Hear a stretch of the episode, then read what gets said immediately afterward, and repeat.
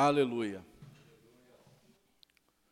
Glória a Deus. Gostaria que os irmãos estivessem abrindo em 2 Reis, capítulo de número 6, a partir do verso de número 24. Este é o tema que o Senhor irá ministrar em nosso coração nessa noite. Quem somos nós em meio às crises? Nós precisamos fazer uma reflexão acerca disso. Quem somos nós em meio às crises? Aqui no livro de 2 Reis, capítulo de número 6, e verso de número 24, está escrito assim: Depois disto, ajuntou Ben-Hadad, rei da Síria, todo o seu exército e subiu e sitiou Samaria. Houve grande fome em Samaria. Eis que a sitiaram ao ponto de se vender uma cabeça de jumento por 80 ciclos de prata e um pouco de, esquer, de esterco de pombas por cinco ciclos de prata. Passando o rei de Israel pelo muro, gritou-lhe uma mulher: Acode-me, ó rei, meu senhor. E ele disse: Se o Senhor não te acode, de onde te acudirei eu? Da eira ou do lagar? E perguntou-lhe o rei: O que tens? Ou o que te aconteceu? E respondeu então essa mulher e disse: Dá o teu filho para que hoje o comamos e amanhã comeremos o meu. Cozemos, pois, o meu filho e o comemos, mas, dizendo eu ao outro dia, dá-me o teu filho para comer, a outra mulher o escondeu. E tendo o rei ouvido as palavras dessa mulher, rasgou as tuas vestes quando passava pelo muro. O povo olhou e viu que ele trazia pano de saco por dentro de sobre a pele. E disse o rei: Assim me faça Deus que bem lhe prover, se a cabeça de Eliseu, filho de Safate, lhe ficar hoje sobre os ombros. Até aqui por enquanto. Nesta noite, querido, nós vamos aprender, através de um comparativo, e dentro dessa história que nós lemos, nós vamos pegar alguns personagens que serão para nós como exemplos. O primeiro personagem dessa história, nós vamos pegar o rei. O rei conhecido como Ben-Hadad, esse será um dos personagens que servirá de exemplo para nós. O segundo será o profeta Eliseu. O terceiro, o capitão do rei.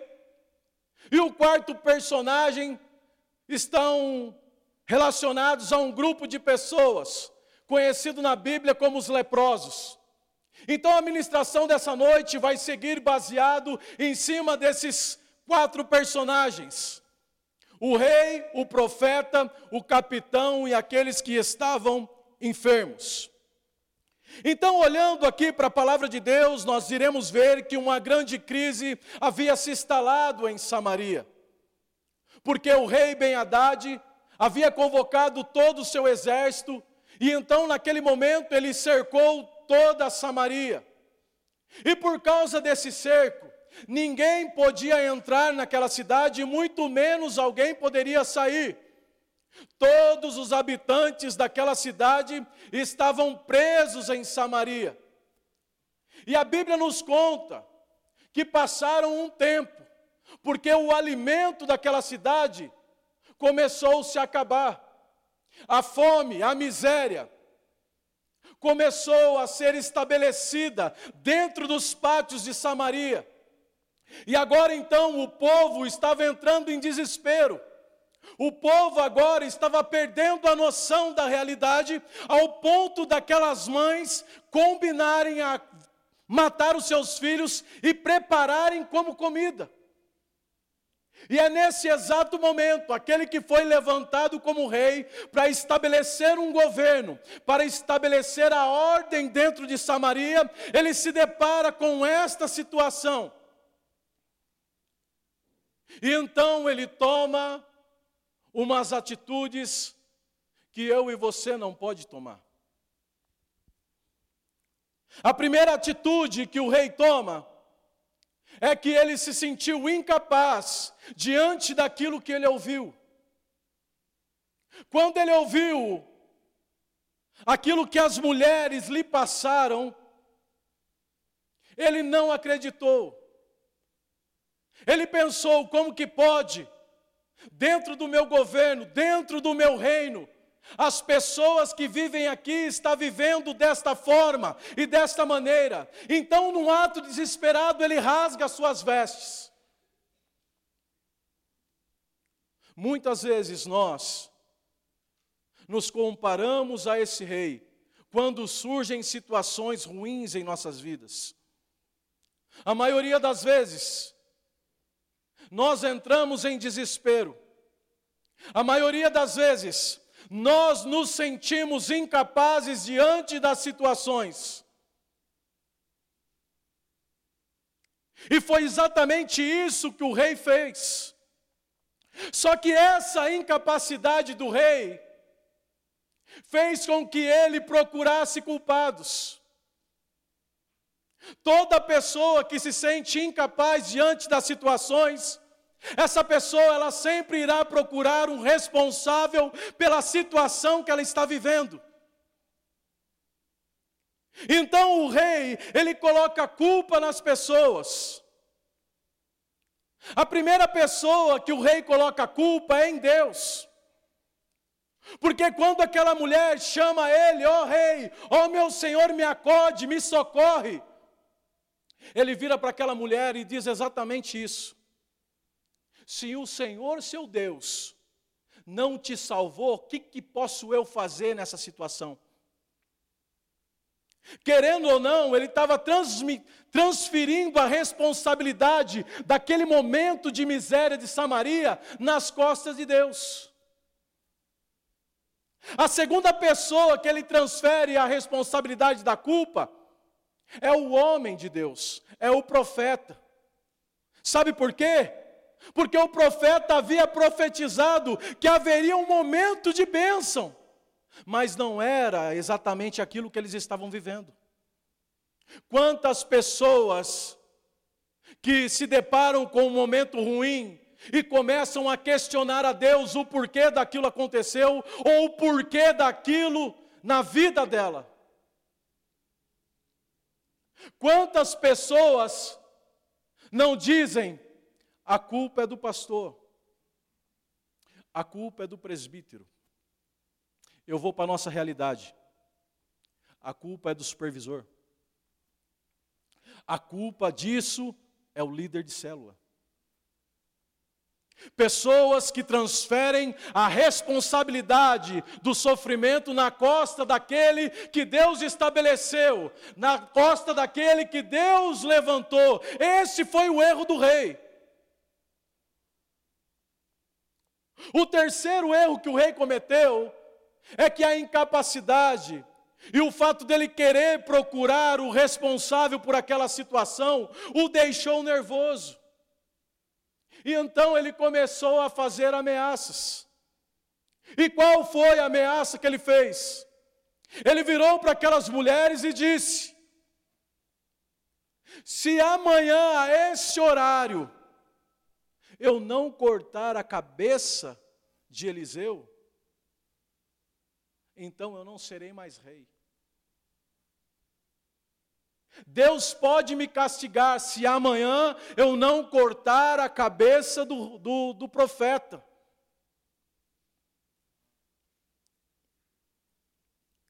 Então o rei, ele se sente incapaz, ele coloca a culpa nas pessoas, ele fica nervoso, ele faz ameaças, e outra coisa, ele passa a desconfiar de todas as pessoas que estão à sua volta. Por isso, eu e você, nós precisamos refletir quem nós somos diante da, das crises da nossa vida. Em tempos de crise, querido, não adianta nós queremos procurar o culpado pelos nossos problemas. Em momentos de crise, é preciso encontrar soluções para os problemas. Eu e você, nós, estamos tão acostumados a ser rei de nossas vidas, que quando algo foge do controle, nós nos sentimos incapazes. Quando algo foge do controle, nós entramos em desespero. É exatamente isso que acontece em nossas vidas. Mas eu quero te dizer que não adianta culpar as pessoas, não adianta brigar, não adianta fazer ameaças. Em momentos de crises, é necessário encontrar soluções para a resolução dos problemas. É isso que nós precisamos fazer. É exatamente isso.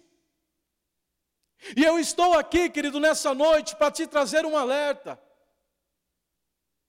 Para te alertar que as batalhas que nos destroem não são as batalhas exteriores. Eu estou aqui para te alertar que não são as crises que nós podemos ver, não são as crises físicas que nos destroem. Não são elas. As crises e as batalhas que nos destroem são aquelas interiores, que são capazes de destruir tudo aquilo que nós somos. A maioria das crises, quando surgem em nossas vidas, ela tem um propósito. O propósito das crises, a maioria das vezes, é de potencializar aquilo que nós somos em Deus. As crises, elas revelam sentimentos que existem em nós. Sentimentos que muitas vezes nos conduzem a tomar atitudes opostas àquilo que a palavra de Deus diz.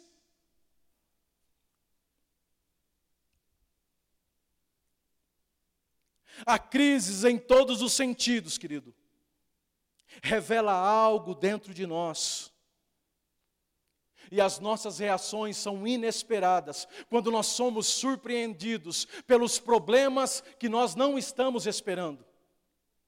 Quando os problemas surgem inesperadamente. Mas eu quero te dizer que, ainda que exista uma grande crise em sua volta, ainda que você esteja cercado por grandes problemas, mas se dentro de você existir um edifício de fé que te leva a buscar em Deus, através da palavra, da adoração, da oração no Senhor, nada irá te destruir. O inferno pode se levantar contra você, mas não irá te derrotar. Mas se dentro de você, querido, esse edifício de fé estiver em ruína, quando eu falo de edifício, eu estou falando de relacionamento com Deus. Se o seu relacionamento com Deus estiver em ruína, tudo em você estará destruído. E tudo à sua volta será o reflexo dessa destruição. Essa é a verdadeira realidade.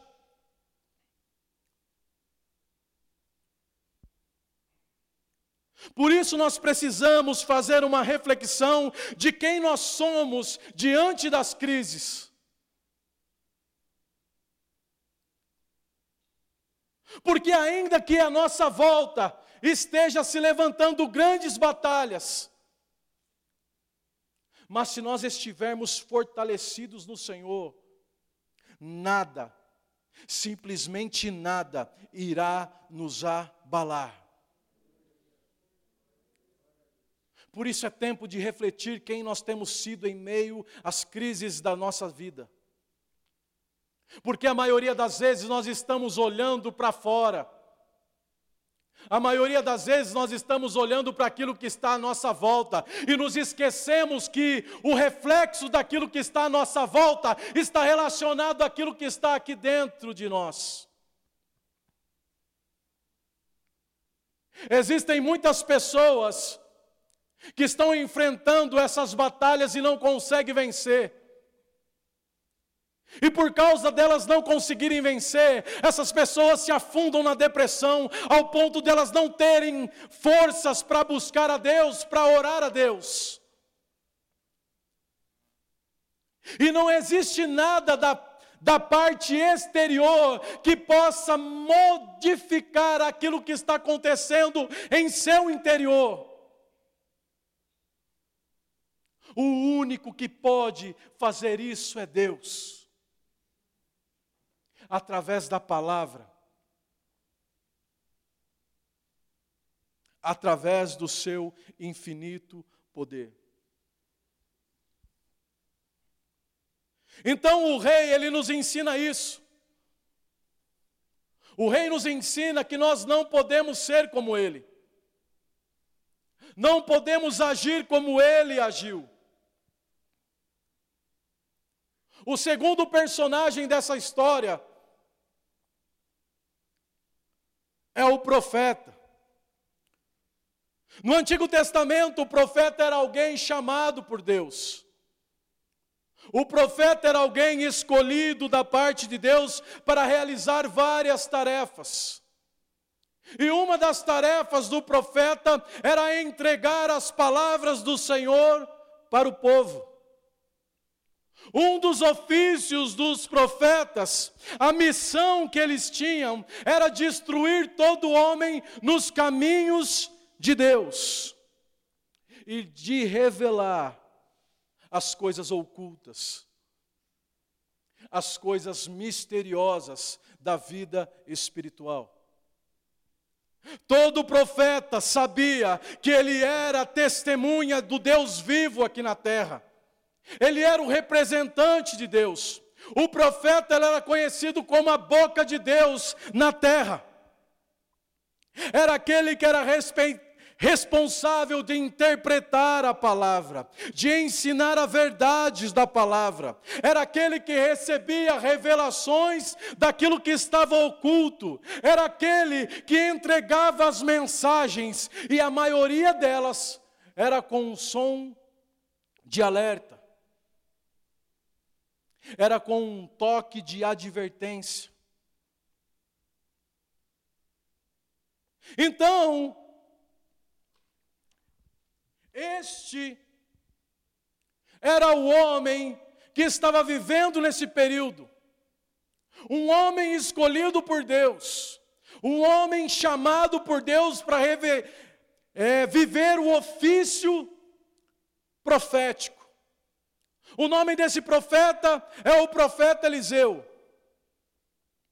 A sua tarefa como profeta era anunciar as palavras de Deus. E isso ele fez. Porém, queridos, se nós percebermos, a mensagem profética que ele traz para o povo não era com um tom de advertência. A mensagem profeta, profética, que o profeta Eliseu ele traz, era uma mensagem positiva, era uma mensagem de bênção. No capítulo de número 7, verso de número 1, está escrito assim: Então disse Eliseu: Ouvi a palavra do Senhor, assim diz o Senhor Amanhã, a estas horas, mais ou menos, dar-se-á um aiqueire de flor, de farinha por um ciclo, e dois de cevada por um ciclo, à porta de Samaria. O profeta, ele anunciou palavras de bênção em meio às crises. Eram essas as palavras do profeta. Profeta este, que se nós pegarmos para ler, no capítulo de número 6, do verso de número 8 até o verso de número 13, nós vamos ver o profeta Eliseu alertando o rei Jorão, não foi uma nem duas vezes, mas foram várias vezes, alertando acerca das armadilhas do rei da Síria. E todas as vezes que esse profeta usou a voz profética, o rei da Síria salvou o rei da Síria não conseguiu atingir o seu propósito.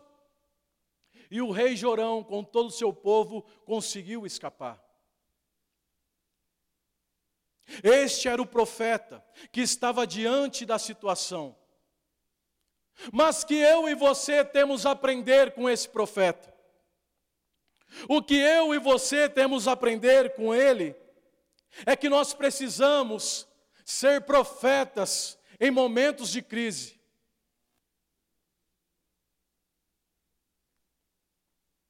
O profeta, em momentos de crise, não usa a sua boca para amaldiçoar.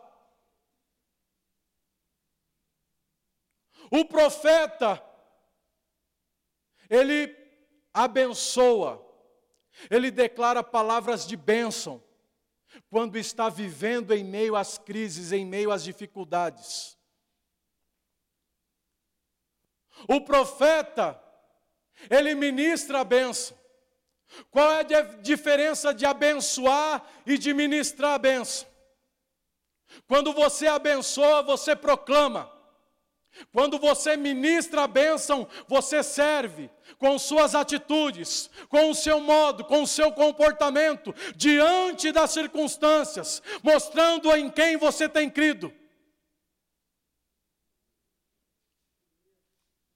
O profeta nos ensina que em tempos de crise, nós não podemos nos calar. Em momentos de crise, eu e você precisamos abrir a nossa boca e profetizar a palavra de Deus, a palavra que é poderosa para alterar, a palavra que é poderosa para trazer vida. Para modificar toda e qualquer situação que venha a ser instalada na tua vida. O profeta de Deus, ele não é convivente com a incredulidade. Mas diferente de muitos que não creem, ele avisa as as consequências que a incredulidade pode trazer na vida daqueles que não creem, na vida daqueles que não acreditam. Então eu e você precisamos ser profetas. O profeta não está olhando para aquilo que está à sua volta. O profeta não faz isso. O profeta olha além daquilo que está acontecendo. Quando o exército de Samaria havia cercado Dotã, onde o profeta Eliseu estava, a palavra do Senhor nos diz que o discípulo de Eliseu acorda cedo de manhã e ele vai para sair do, da sua cidade. E quando ele olha, a cidade de Dotã está totalmente cercada, porque o rei da Síria procurava matar o profeta que havia revelado as suas estratégias. Então esse discípulo, ele entra correndo, chama o seu discipulador, Eliseu, venha cá, sai aqui fora. Eliseu sai, e se depara com a cidade de Dotã cercada. E o discípulo fala: Mestre, o que nós iremos fazer agora, pelo amor de Deus? Nós todos iremos morrer. Mas o profeta vira para o seu discípulo e diz: Maior e muito mais numerosos são aqueles que estão conosco. E a palavra do Senhor nos diz que ele faz uma oração para que os olhos dos seus discípulos se, fossem abertos. E naquele momento que ele orou, o olho do discípulo se abriu. Então o olho do discípulo se colocou para o alto, além da situação, e ele pôde ver cavalos e carruagens de fogo por toda a volta. O profeta vê e enxerga além da situação. O profeta vê e enxerga além das circunstâncias, além das batalhas. Provérbios vai nos dizer isso. Ben Haddad preparou os cavalos para a batalha. Cercou a cidade de Dotã, assim como fez em Samaria para a batalha. Mas sabe o que diz Provérbios capítulo 21, verso 31? Diz que os homens podem preparar os seus cavalos para a batalha, mas somente a vitória, a vitória ela vem do Senhor. Ainda que o homem se levante, se prepare, a vitória só vem dele. E o profeta estava ensinando justamente isso.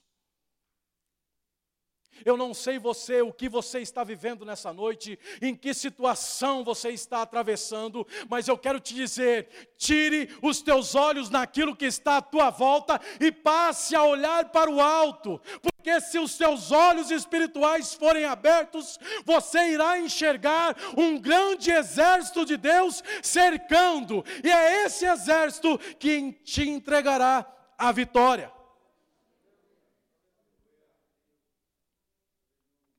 É exatamente isso que o profeta nos ensina.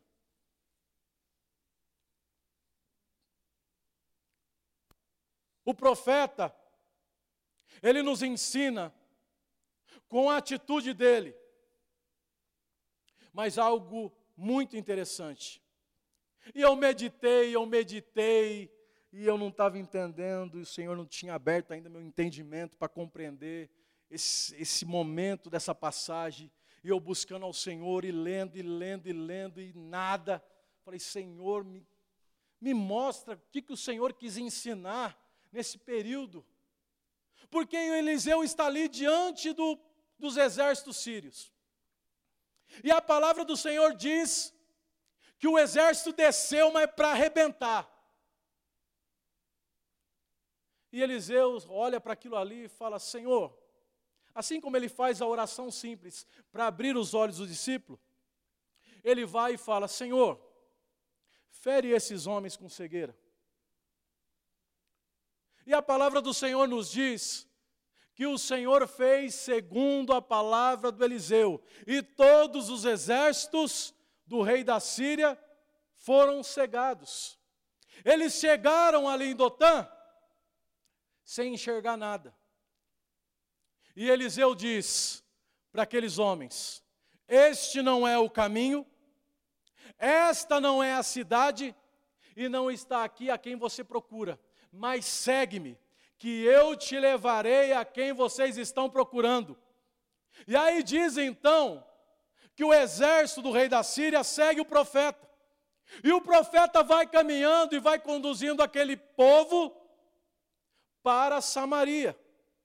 E quando aquele exército está no meio de Samaria, Eliseu faz outra oração, dizendo: Senhor, abre os olhos dele, para que eles possam enxergar. E eles abriram os olhos e viram que estavam no meio de Samaria. E naquele momento, o rei Jorão, ele entra em desespero mais uma vez. E ele vira para o profeta e fala assim: E agora, profeta? E agora, meu senhor, meu pai? Nós iremos prender, eu posso matá-los. E o profeta: Não, esses daqui não. Você mata quem você traz de. Como fala de. Aqueles que você traz de sequestro, das suas batalhas. Esses quem trouxe fui eu. Comigo é diferente. Pode servir o melhor banquete para eles deixe eles comerem, eles, eles beberem e façam eles retornar para o seu senhor. E o rei olha, se cala, diz que prepara um banquete para aquele exército, aquele exército se farta e eles voltam para o seu reino. E a palavra do Senhor nos diz ali que houve paz por um momento. Eles deixaram de atacar Samaria por um período de tempo. E eu procurando entender o que o profeta queria ensinar. E o profeta ensina que existem problemas em nossas vidas que não podem ser resolvidos na força. Existem problemas de nossas vidas que não é na base da força que vai, você vai conseguir a paz, mas é através da palavra, do diálogo. Ele estava mostrando para o rei que o problema não estava no exército lá fora, o problema estava dentro de Samaria. O profeta estava ensinando que o problema não estava na parte exterior, mas estava na parte interior do coração do povo de Samaria, porque o povo de Samaria estava vivendo debaixo do pecado, longe dos caminhos do Senhor. E ele estava dizendo: aquilo que vai trazer paz a Samaria não é você batalhando, não é você guerreando com o rei da Síria, mas é você se colocando debaixo do Senhor dos Exércitos e se colocando em arrependimento, consertando o modo de viver.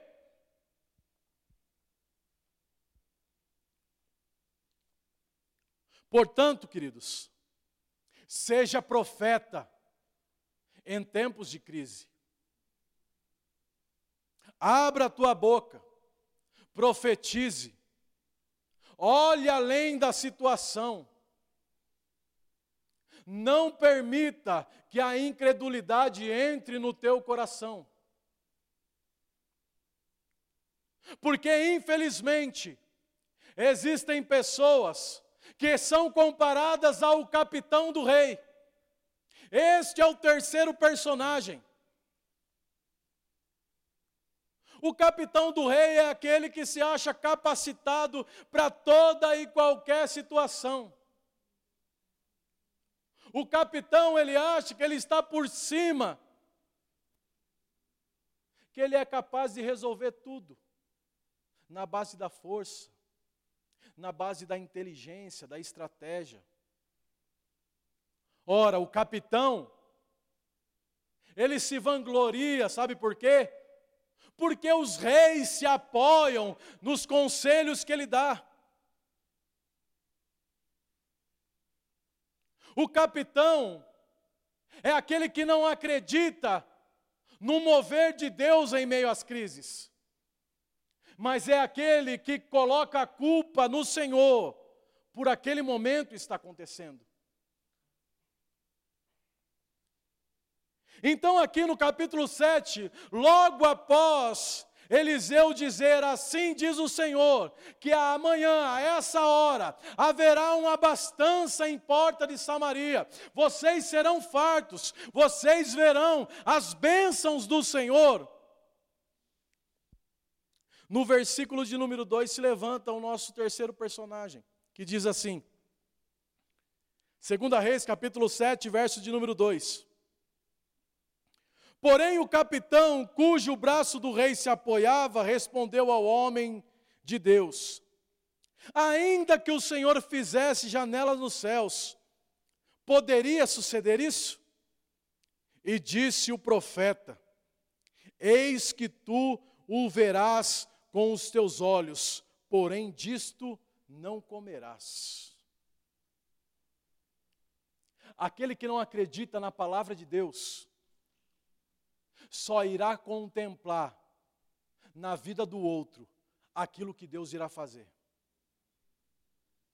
Ele vai ver Deus se movendo, ele vai presenciar E ao mesmo tempo ele vai se arrepender, porém ele não vai ter o privilégio de experimentar aquilo que você está experimentando pelos olhos da fé. Por isso, não seja um capitão mediante a crise. Nunca duvide no teu coração que Deus é poderoso para mudar aquilo que você está vivendo. Ainda que seja impossível aos teus olhos. Aos teus olhos pode ser impossível, mas aos olhos do Senhor não. Então nós não podemos ser como o capitão mediante as crises. No versículo de número 3, vai aparecer o quarto personagem. Mas esse quarto personagem, na verdade, são quatro pessoas. Quatro pessoas que já estavam vivendo uma crise já faz algum tempo. A crise que eles estavam vivendo ali naquele momento era fichinha para aquilo que eles estavam passando, porque a palavra do Senhor nos diz que esses quatro homens eram quatro homens doentes, quatro homens leprosos. Diz aqui no versículo de número 3: Quatro homens leprosos estavam à entrada da porta, os quais disseram uns aos outros: para que estaremos nós aqui sentados até morrermos? Se dissermos entramos na cidade, há fome na cidade e morreremos lá. Se ficarmos sentados aqui, também morreremos. Vamos, pois, agora e demos conosco no arraial dos sírios. Se nos deixarem viver, viveremos. Se nos matar, tão somente morreremos. Levantaram-se ao anoitecer para se dirigirem ao arraial, arraial dos sírios. E tendo chegado à entrada do arraial, eis que não havia lá ninguém. Aqui esses quatro homens doentes, os leprosos, eles foram profundamente usados por Deus para salvar o povo de Samaria, que estavam morrendo de fome naquele momento, naquela situação. Na Bíblia Sagrada, a lepra ela é um símbolo que está relacionado ao pecado. Por quê? Porque todos aqueles que estavam com lepra no Antigo Testamento, esses homens estavam condenados a morrer. Por que, que a lepra está relacionada ao pecado? Porque era como se fosse uma maldição na antiga aliança. Era consequência para nos avisar aquilo que o apóstolo Paulo nos ensina. Em Romanos 3, 23, quando ele diz: O salário do pecado é a morte, então todos aqueles que estavam lepra, com lepra saberiam que iriam morrer. E assim somos nós. Todos nós sabemos da consequência do pecado. O pecado pode até ser gostoso. O pecado pode até te dar prazer, muito prazer. Porém, o salário dele é alto. Quando ele cobra, ele cobra com juros e correções monetárias que eu e você não pode e não consegue pagar. Por isso que Jesus Cristo teve que morrer no meu e no seu lugar, porque nós não tínhamos capacidade de pagar essa dívida do pecado. Você está me entendendo, querido? Por isso que o salário do pecado é a morte. Aqueles que preferem viver debaixo desse pecado, eles estão rejeitando, na verdade, a cruz e o sacrifício de Cristo. E eles estão escolhendo ir para um lugar que Deus não quer que eles, que eles vão o inferno. Então aqui esses homens, eles estavam condenados à morte. Mas eles foram usados por Deus poderosamente. Eu e você podemos nos comparar a Ele Porque a palavra do Senhor nos diz que não existe um justo sequer. Todos pecaram. Todos estão separados da glória de Deus. Não existe diferença para mim e de você. Todos nós somos iguais perante aos olhos do Senhor. Todos nós pecamos. Todos nós. O que muda é o pecado. O que muda é a consciência do pecado. Que muitas vezes nós pecamos e achamos que é normal. E nos esquecemos de pedir perdão para Deus. Nos esquecemos de nos arrepender porque só foi uma coisinha. Porém, o pecado, que é uma coisinha, também tem o poder de te levar para um lugar que você não quer ir. E nós precisamos ter essa consciência.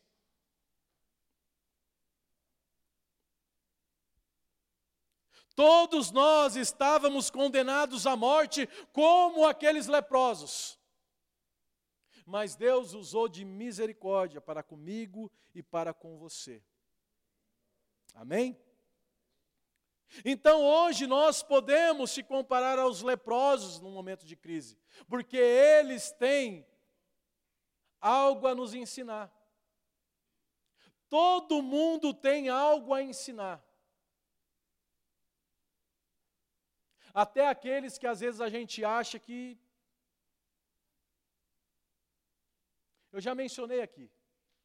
Uma vez nós fomos, fomos fazer um trabalho recentemente, numa biqueira aí, e nós chegamos lá, a igreja desviada estava lá. A maioria deles eram convertidos. A recepção foi a mais gostosa que eu já recebi porque eles respeitavam não quem nós éramos, mas quem a nós servíamos. Ali havia pastor, ali havia obreiro, ali havia levita. Pessoas que estavam desprovidas, estavam ali algemadas, acorrentadas pelas trevas. E eu achando que ia ministrar para eles, eu fui ministrado. Até as pedras clamam, quanto mais alguém que um dia serviu a Deus, que ainda o coração queima pela palavra do Senhor. E quando eu me deparei com aquela situação, eu abri a boca, mas de repente Alguém se levantou, pôs a mão no meu ombro e, e eu só me calei. Falei: Fala, Senhor, fala, fala, fala. E naquela noite eu saí dali tão feliz. Feliz e ao mesmo tempo triste, porque eu vi tantas pessoas que poderiam estar sendo ferramentas poderosas nas mãos de Deus para desfalcar o inferno, estavam ali presos, amarrados, calados, amordaçados. Então nós podemos aprender sim com aqueles que às vezes a gente nem espera. E hoje nós iremos aprender um pouco com esse quarto personagem que são os leprosos. A primeira coisa que os leprosos nos ensina é entender em qual condição eu e você está é entender quem nós somos diante de Deus. É entender que eu e você, nós somos pecadores, que todos os dias precisamos nos arrepender dos nossos pecados. Que todos os dias precisamos nos converter verdadeiramente e buscar seguir o caminho do Senhor. Haverá tropeços, haverá tropeços. Haverá quedas, haverá quedas. Mas esses tropeços e essas quedas não definem quem você é. O que define quem você é, é aquilo que Cristo fez por você. Por isso que seus olhos nunca devem estar nos erros, mas sim na cruz de Cristo. Porque ela sim tem o poder de alterar e modificar aquilo que você é, aquilo que você fez. Então todo pecador entende a sua posição diante de Deus. Aqueles homens, por mais que eles estivessem enfermos, eles entendiam a condição deles. Eles viviam separados, mas eu acredito que o temor a Deus era grande, Porque se não fosse isso, Deus não haveria de usá-los naquela situação. Ele poderia usar muito bem o profeta Eliseu, mas ele não usa. Ele escolhe pessoas desprovidas para serem o diferencial em meio a uma, a uma nação, a uma cidade.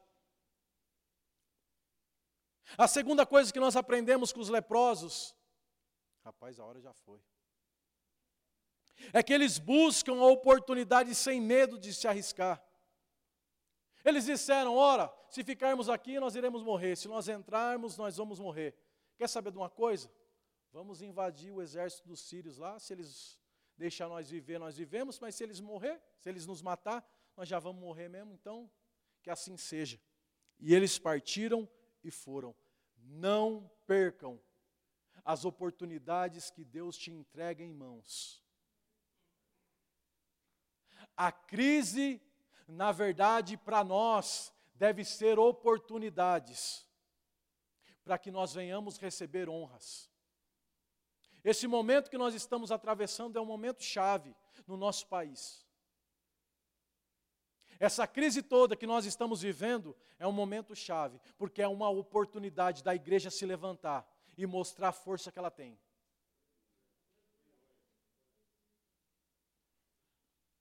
Outra coisa que nós aprendemos com os leprosos é que eles, quando são abençoados, eles não são egoístas, mas eles compartilham com aqueles que estão próximos com aqueles que muitas vezes os desprezam, aqueles que muitas vezes o rejeitam.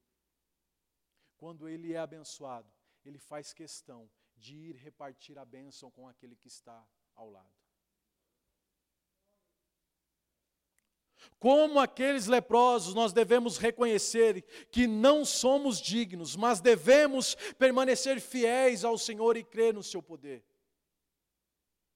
Quando surge uma oportunidade, querido, eu e você devemos agarrar. Não devemos temer, não devemos ser egoístas e ficarmos com a bênção só para nós. Nós devemos ser diferenciados. Aqui, para finalizar, no versículo de número 14, diz assim: Tomaram, pois, dois carros com cavalos, e o rei enviou os homens após o exército dos sírios, dizendo: Ide vede. Foram após eles até o Jordão, e eis que todo o caminho estava cheio de vestes e de armas, que os sírios, nas suas, na sua pressa, tinham lançado fora, e voltaram os mensageiros e anunciaram o rei. Então saiu o povo e saqueou o arraial dos sírios, e assim se vendia um alqueire de flor de farinha por um ciclo, e dois de cevada por um ciclo, segundo a palavra do Senhor. Dera ao rei a guarda da porta ao capitão, em cujo braço se apoiara, mas o povo o atropelou na porta, e ele morreu. Como falara o homem de Deus, o que falou quando o rei, rei descera a ele. Versículo de número 18. Assim se cumpriu o que falava o homem de Deus ao rei. Amanhã, a estas horas, mais ou menos, verdenciar dois alqueires de cevada por um ciclo, de uma flor de farinha por um ciclo, à porta de Samaria. E aquele capitão responder ao homem de Deus: Ainda que o Senhor fizesse janelas dos céus, poderia suceder isso? Segundo essa palavra, dissera o profeta: Eis que tu verás com os teus olhos, porém disso não comerás. E, ali, e assim lhe sucedeu, porque o povo o atropelou na porta e ele morreu. Primeira coisa, o rei ele perdeu a oportunidade de ser um grande rei durante anos. Nós vamos ver no capítulo de número 9 o mesmo profeta Eliseu pedindo para os seus discípulos ir até Ramote, Gileade, com uma efa de, de azeite para, agir, para ungir outro rei em seu lugar, o rei Gel, filho de Josafá. E Eliseu então foi e ungiu Gel no lugar de Jorão, que morre, perdendo o seu reinado pouco depois do acontecido. O profeta de Deus, ele foi honrado, porque aquilo que ele disse se cumpriu naquela cidade. E todos puderam ver que ele verdadeiramente era um homem de Deus, escolhido para fazer a diferença. Os leprosos, ou o capitão, melhor dizendo, ele não creu. Ele pôde contemplar, mas infelizmente ele não pôde desfrutar, porque ele disse algo ruim aos olhos do Senhor. Ele não acreditou naquilo que Deus havia dito. E os leprosos, eles experimentaram a abundância e tiveram a honra de salvar o seu povo. É que o tempo voou. Então eu quero te dizer que você precisa ser profeta em tempos difíceis, anunciando a vontade de Deus. E também como os leprosos, que foram solidários. Não seja como o rei que culpou os outros, e nem muito menos como o capitão que não acreditou na provisão de Deus. E aqui eu encerro a mensagem com a mensagem que o pastor Jonas enviou ontem no WhatsApp, que diz assim: Recuse o medo. Na vida existem batalhas que são inevitáveis, mas você não lutará sozinho. A sua espada é a palavra de Deus. O Espírito Santo é o seu orientador. E você está cercado por anjos. E Deus lutará por você. Segunda Crônicas, capítulo 20, versículo de número 15. Não tenha medos e não te desanime, porque essa batalha não é sua, essa batalha é do Senhor dos exércitos. Amém, querido? Vamos nos colocar de pé. Aleluia.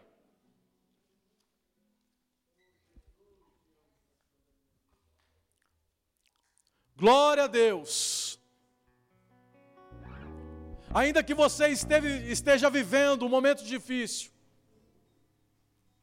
é tempo de você levantar os teus olhos e tirar os teus olhos de toda a crise e colocar os teus olhos naquele que é poderoso para alterar essa situação que você está vivendo.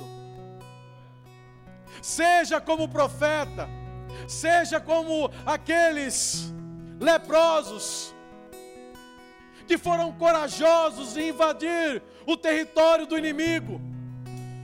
E quando eles chegaram lá, eles desfrutaram de todo o banquete que eles haviam deixado. Eles foram abençoados, mas ao mesmo tempo eles levaram a bênção para que a palavra de Deus se cumprisse. Assim vai ser contigo. Feche teus olhos, vamos orar.